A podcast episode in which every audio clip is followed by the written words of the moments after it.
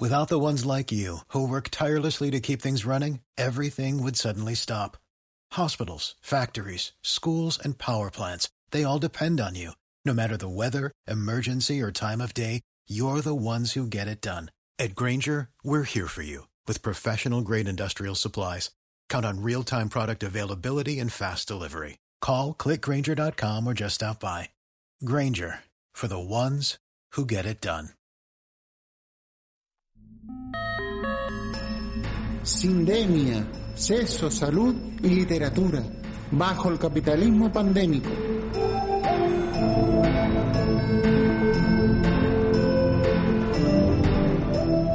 El capitalismo del siglo XXI ha constreñido aún más sus estructuras con la pandemia, logrando el incremento de la acumulación del capital, mayor explotación, racialización, vulneración de todo derecho, violencia social e intrafamiliar, destrucción de la naturaleza, pero al mismo tiempo resistencias antagónicas, subalternos y contrahegemónicos. El gran encierro pandémico es una estructura que traspasa las fronteras de las casas y se conecta con mecanismos como el teletrabajo, el control biopolítico, la generación del miedo, la exclusión social, la educación virtual y otros. Las modificaciones tecnológicas tipo 5G, las transformaciones digitales y la conexión del ser humano con los algoritmos posibilitan la investigación de su comportamiento y el control de sus decisiones económicas, políticas, emocionales para un futuro programado.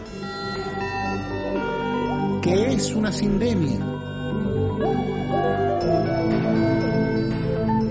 En septiembre de 2020, Richard Horton publicó en la conocida revista científica The Lancet un artículo denominado No es una pandemia. Horton no negaba la existencia de la COVID-19 ni alimentaba delirios conspirativos basándose en un concepto forjado en 1990 por el epidemiólogo Merville Singer, Horton sostenía que no nos enfrentamos hoy a una pandemia, sino a algo más complejo y por lo tanto más peligroso, una sindemia.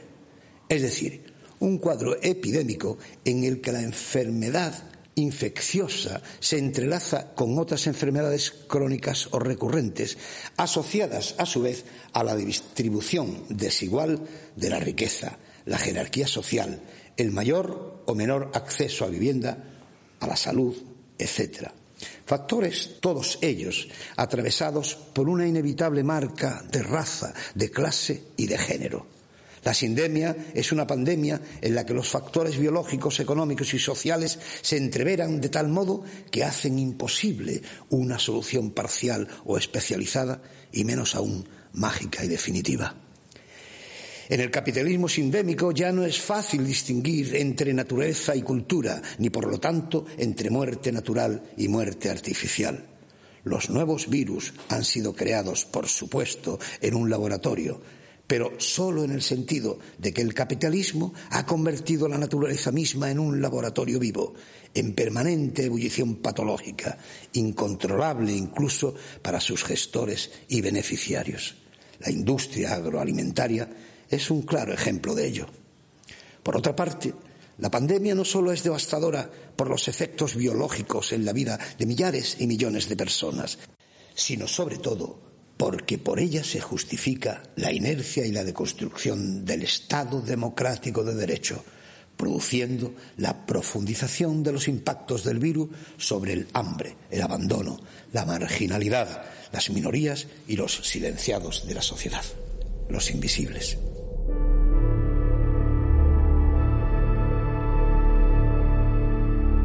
La peste, Albert Camus, 1947. La palabra peste acababa de ser pronunciada por primera vez. En este punto de la narración que deja a Bernard Riux detrás de una ventana, se permitirá al narrador que justifique la incertidumbre y la sorpresa del doctor, puesto que, con pequeños matices, su reacción fue la misma que la de la mayor parte de los conciudadanos. Las plagas, en efecto, son una cosa común, pero es difícil de creer en las plagas cuando la ve uno caer sobre su cabeza. Ha habido en el mundo tanta pestes como guerras, y sin embargo pestes y guerras cogen a la gente siempre desprevenidas. El doctor Riux estaba desprevenido como lo estaban nuestros ciudadanos y por esto hay que comprender sus dudas. Por esto hay que comprender también que se callara, indeciso entre la inquietud y la confianza. Cuando estalla una guerra, la gente se dice, esto no puede durar, es demasiado estúpido. Y sin duda, una guerra es evidentemente demasiado estúpida, pero eso no impide que dure. La estupidez insiste siempre. Uno se daría cuenta de ello si uno no pensara siempre en sí mismo. Nuestros conciudadanos a este respecto era como todo el mundo. Pensaban en ellos mismos. Dicho de otro modo, eran humanidad. No creían en las plagas. La plaga no está hecha a la medida del hombre. Por lo tanto, el hombre se dice que la plaga es irreal. Es un mal sueño que tiene que pasar. Pero no siempre pasa y del mal sueño en mal sueño son los hombres lo que pasan y los humanistas en primer lugar, porque no han tomado precauciones. Nuestros conciudadanos no eran más culpables que otros, se olvidaban de ser modestos. Eso es todo, y pensaban que todavía todo era posible para ellos, lo cual daba por supuesto que las plagas eran imposibles. Continuaban haciendo negocios, planeando viajes y teniendo opiniones. ¿Cómo hubiera podido pensar en la peste, que suprime el porvenir, los desplazamientos y las discusiones? Se creían libre y nadie será libre mientras haya plagas. Incluso de haber reconocido el doctor Riux delante de su amigo que un montón de enfermos dispersos por todas las partes acababa de morir inesperadamente de la peste, el peligro seguía siendo irreal para él. Simplemente cuando se es médico se tiene formada una idea de lo que es el dolor y la imaginación no falta. Mirando por la ventana, su ciudad que no había cambiado, apenas si el doctor sentía nacer en él ese ligero descorazonamiento ante el porvenir que se llamaba inquietud. Procuraba reunir en su memoria todo lo que sabía sobre esta enfermedad. Ciertas cifras flotaban en sus recuerdos y se decía que la treintena de grandes pestes que la historia ha conocido había causado cerca de 100 millones de muertos. Pero, ¿qué son 100 millones de muertos? Cuando se ha hecho la guerra, apenas sabe ya nadie lo que es un muerto. Y además, un hombre muerto solamente tiene peso cuando le ha visto uno muerto. Cien millones de cadáveres sembrados a través de la historia no son más que humo en la imaginación. El doctor recordaba la peste de Constantinopla, que según Procopio había hecho diez mil víctimas en un día. Diez mil muertos hace cinco veces el público de un gran cine. Esto es lo que hay que hacer.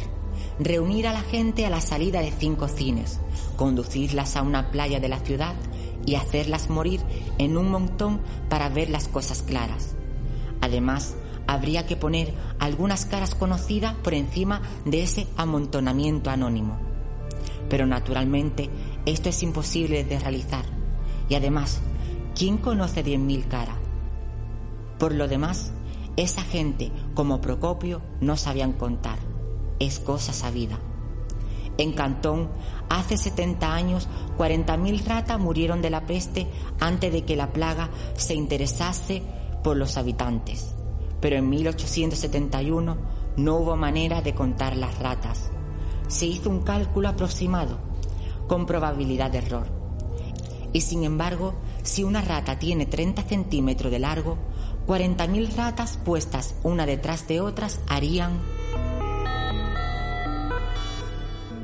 El panóptico pandémico.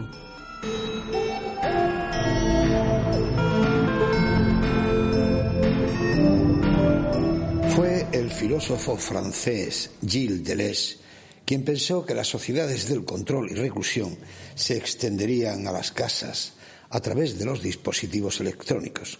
que los castigos se llevarían a los medios familiares, la vigilancia a los dispositivos electrónicos, los cuidados hospitalarios a las camas del hogar, la educación y las operaciones de trabajo a los rincones del hábitat. Durante décadas, los reality shows del cautiverio al estilo Gran Hermano nos han preparado para la experiencia del confinamiento domiciliario. El COVID instaura además el control biopolítico del contacto. De hecho, el peligro del coronavirus radica en la anatomopolítica, una política de control insertada en el organismo, pero sobre todo contagiada en el espectro mediático. Como diría Foucault, la vida, el cuerpo y la subjetividad están atravesados por la materialidad del poder y sus tecnologías. El coronavirus ha servido para la construcción del dispositivo político, económico, militar, comunicativo, psicológico, educativo de rearme permanente.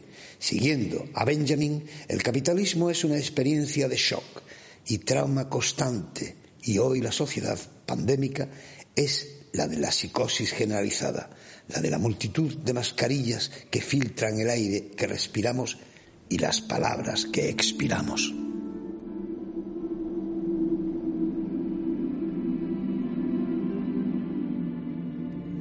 Pájaros en la playa, Severo Sarbiu, 1993. En una isla que fue refugio de atléticos nudistas, cual pájaros de la playa, una vasta casona colonial, algo desvencijada, preside hoy una comunidad de jóvenes viejos, golpeados de repente por el mal. A ella acude un día siempre viva, una verdadera anciana, y no joven avejentada, con el deseo de vivir con mayor brío sus seniles extravagancias entre precoces ancianos de consumida juventud. En la casona donde se instala un hotel de lujo, conoce a caballo, el médico. A partir de entonces, solo piensa en someterse a la cura rejuvenecedora de Caimán, curandero, herborista y zumbón. A medida que siempre viva recobra su rancio esplendor, Sonia revive con la pantalla de su confusa memoria la pasión que la condujo hace 40 años a la locura y al accidente con el Bugatti, tras el cual, al sobrevivir, la llamaron siempre viva. Y gravitando por encima de todos ellos, el cosmólogo, narrador lúcido e implacable del lento desvanecer de esa fauna de mórbidos, herida de muerte.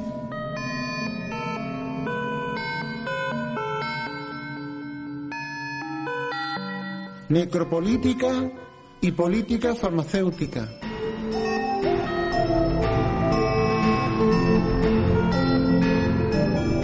La administración de la vida bajo el control del capitalismo pandémico manifiesta inexorablemente delirios de necropolítica. Así, por ejemplo, la producción y distribución de vacunas, cuya existencia hay que celebrar con alborozo, reproduce el modelo sindémico de la producción y distribución del virus. Es decir, hay presión sobre la comunidad científica desde las farmacéuticas, como hay presión sobre los animales y sobre la naturaleza desde las empresas agroalimentarias y hay desigualdad social y, por lo tanto, geográfica en la distribución de las vacunas, como la hay en la distribución e incidencia de la enfermedad. Eso es, en realidad, lo que quiere decir sindemia.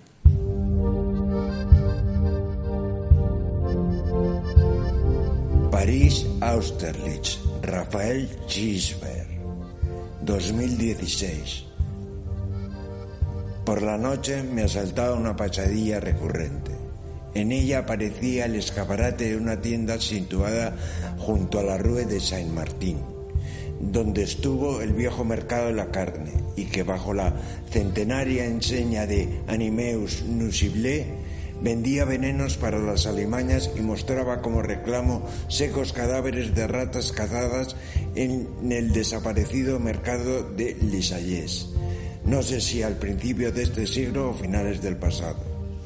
Cuando pasábamos por delante, Michelle y yo nos deteníamos y bromeábamos. Sabíamos que las ratas me producen un asco incontrolable y se burlaba de mí. Pero ahora, si alguna vez me veía obligado a cruzar por allí, cambiaba de acera, aceleraba el paso y volvía la vista asustado porque en la pesadilla que me desquiciaba por las noches, aquel escaparate había pasado de ser una especie de entrañable monumento al kitsch a convertirse en enseña de lo siniestro que me aguardaba.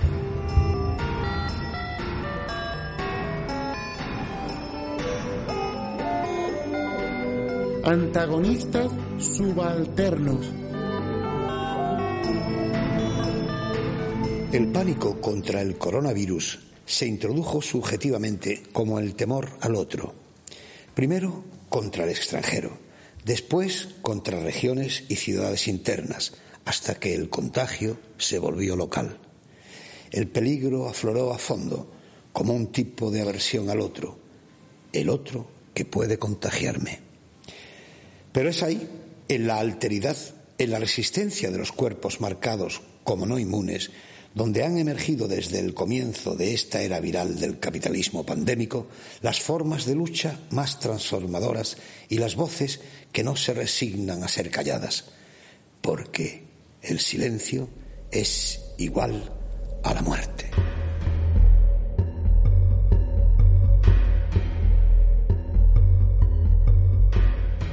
Gente en apuros. Sara Zulma, 1990. Los asistentes a las reuniones pasaban de 500 y un número así significa que tenía que haber de todo, todo. Estaban las furias, endurecidas por la, por la calle, que ya habían pasado por el trullo en un par de veces. Estaban los homosexuales finos, con buenos trabajos, que se habían olvidado de que eran maricas hasta que apareció el SIDA y los demás se encargaron de recordárselo.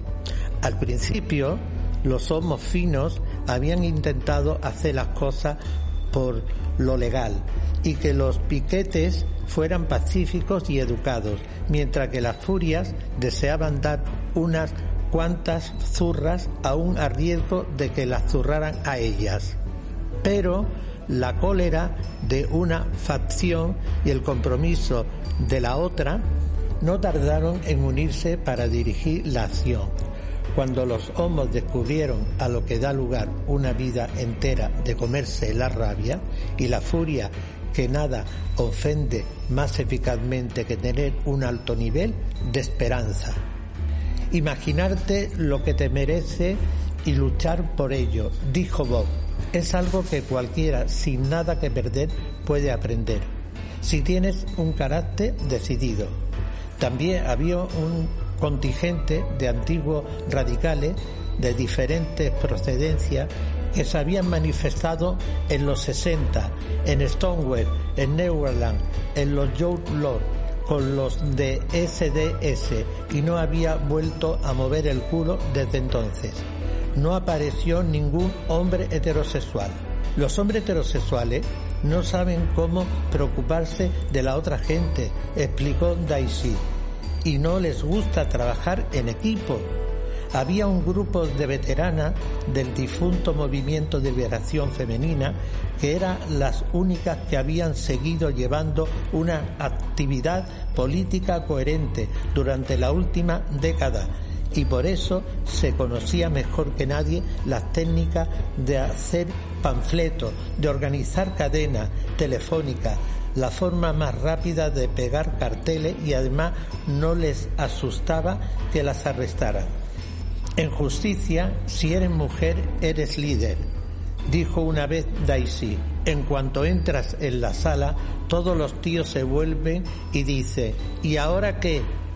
Nos gustan las chicas enrolladas canturreaban los hombres cuando las mujeres habían hecho algo verdaderamente estupendo y había montones y montones de hombres guapos que intentaban llegar a ser ancianos guapos o incluso reinonas, ajaditas. Era la mejor fuerza reclutada por la organización, ya que la actividad favorita de justicia después de la agitación para hacer oír su voz era ver hombres guapos desfile de novio.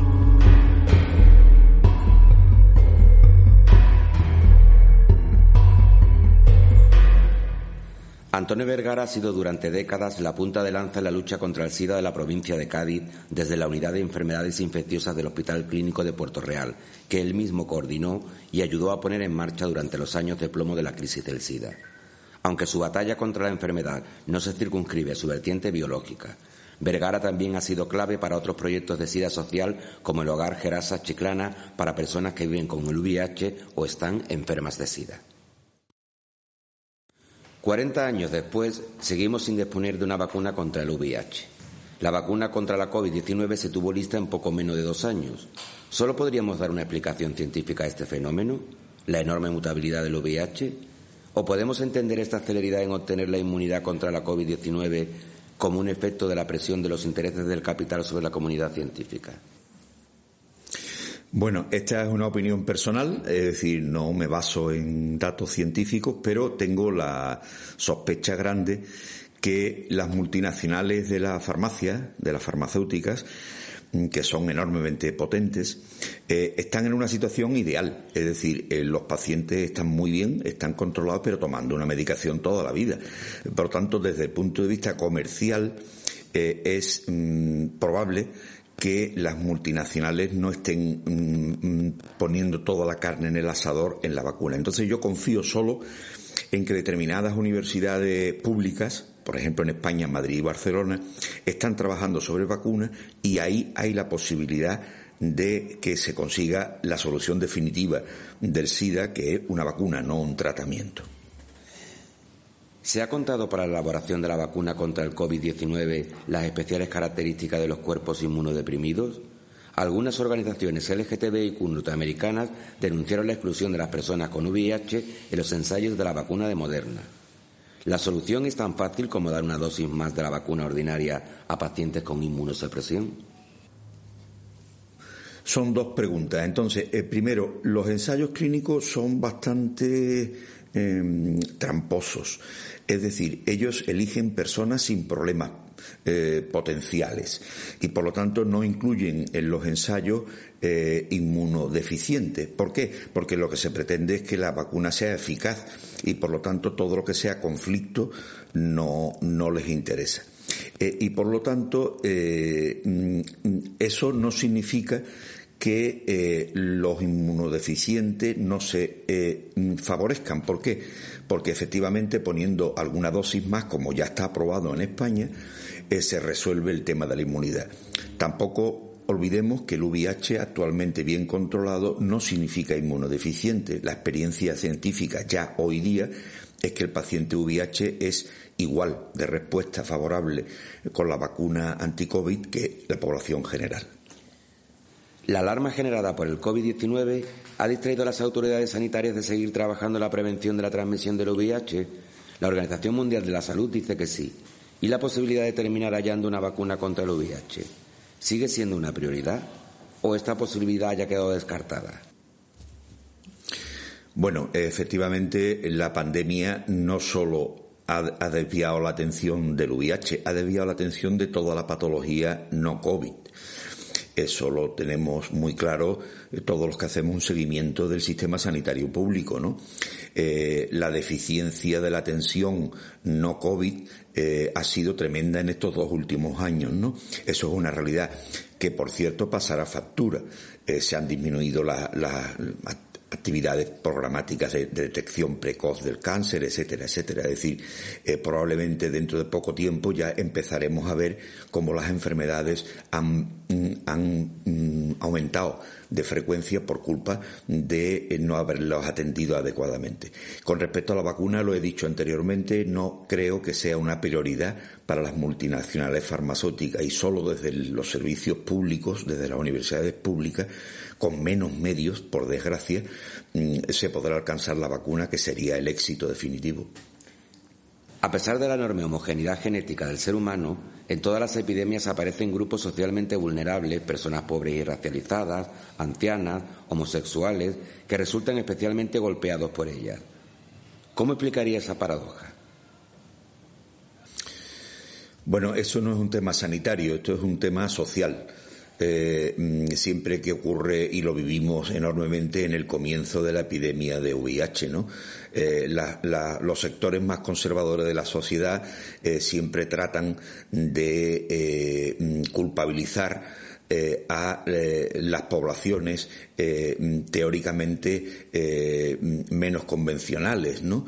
y entonces, por ejemplo, hemos escuchado en esta pandemia del COVID que las han traído los negros de África, como lo vivimos ya en épocas de, del VIH. Por lo tanto, esto expresa, diría yo, una falta de respeto, una falta de solidaridad, una eh, cierta tendencia a la marginación del diferente por parte de las sociedades más conservadoras.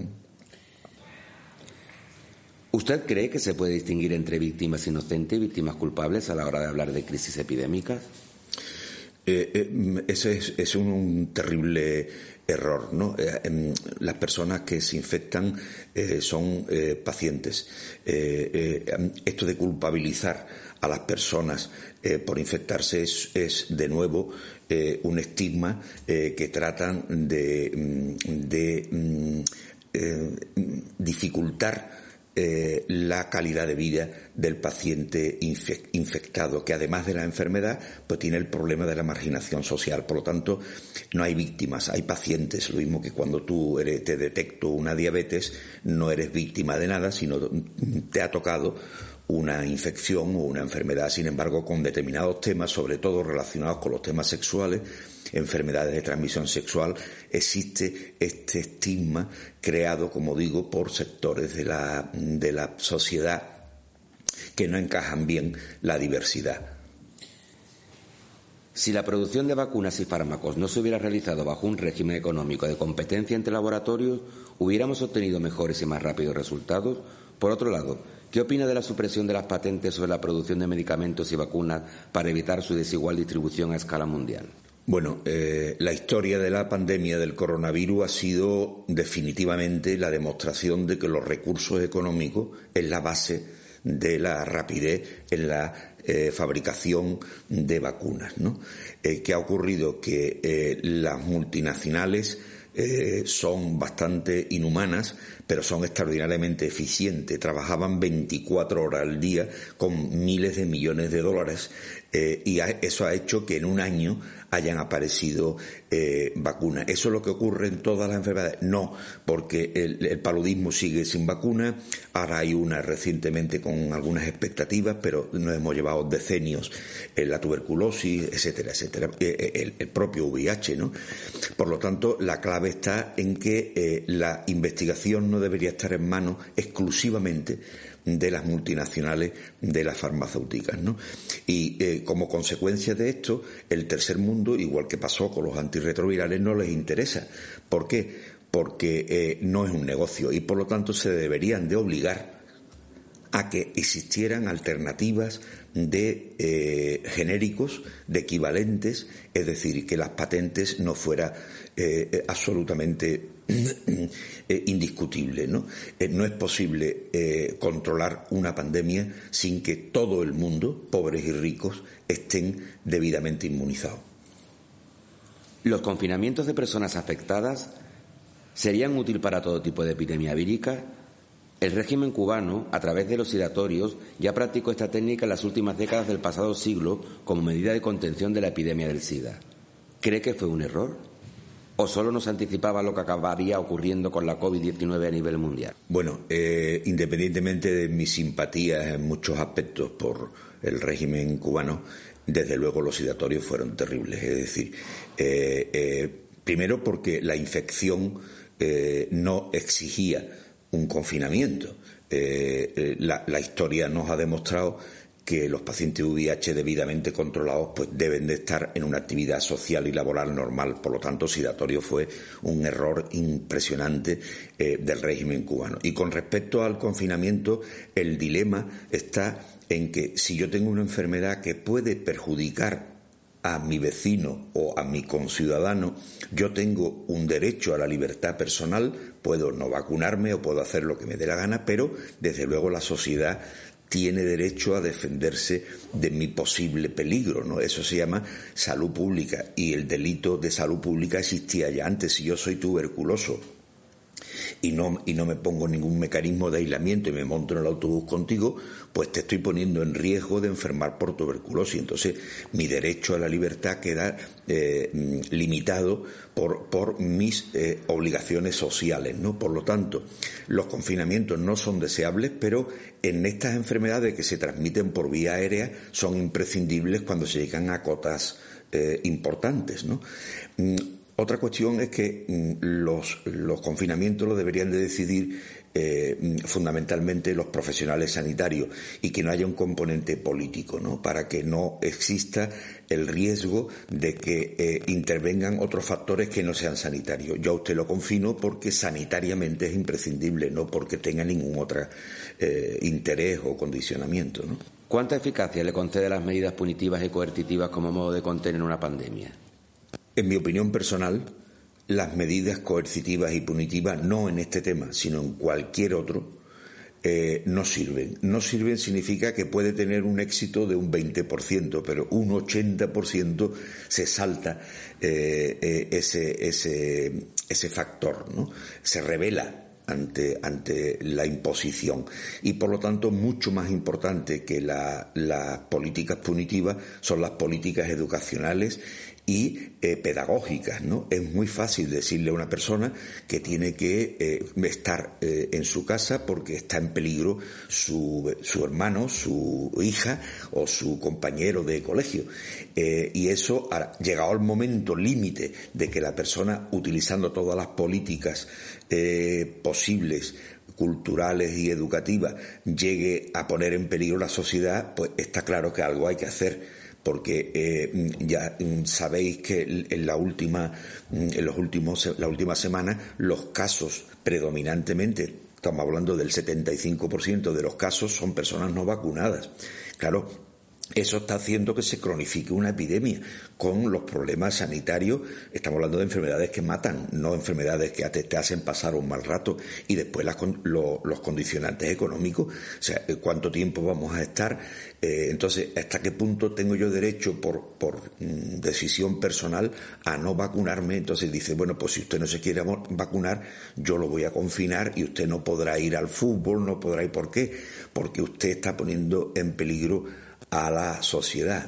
Por lo tanto, primero educación, segundo educación y finalmente eh, medidas coercitivas. ¿Cree que estamos al final del ciclo pandémico del capitalismo o esto no ha hecho más que empezar? Pues ya me gustaría a mí que tuvieras razón en tu planteamiento, pero esto no ha hecho empezar porque empezó en 1940, pero eh, va para largo porque están ganando están ganando ahora mismo el capitalismo neoliberal, eh, que lo único que le importa es eh, almacenar dinero eh, sin siquiera sin producir, que desprecia a los trabajadores y que considera a los seres humanos como hormigas. por desgracia, no veo un final, ojalá, previsible en poco tiempo.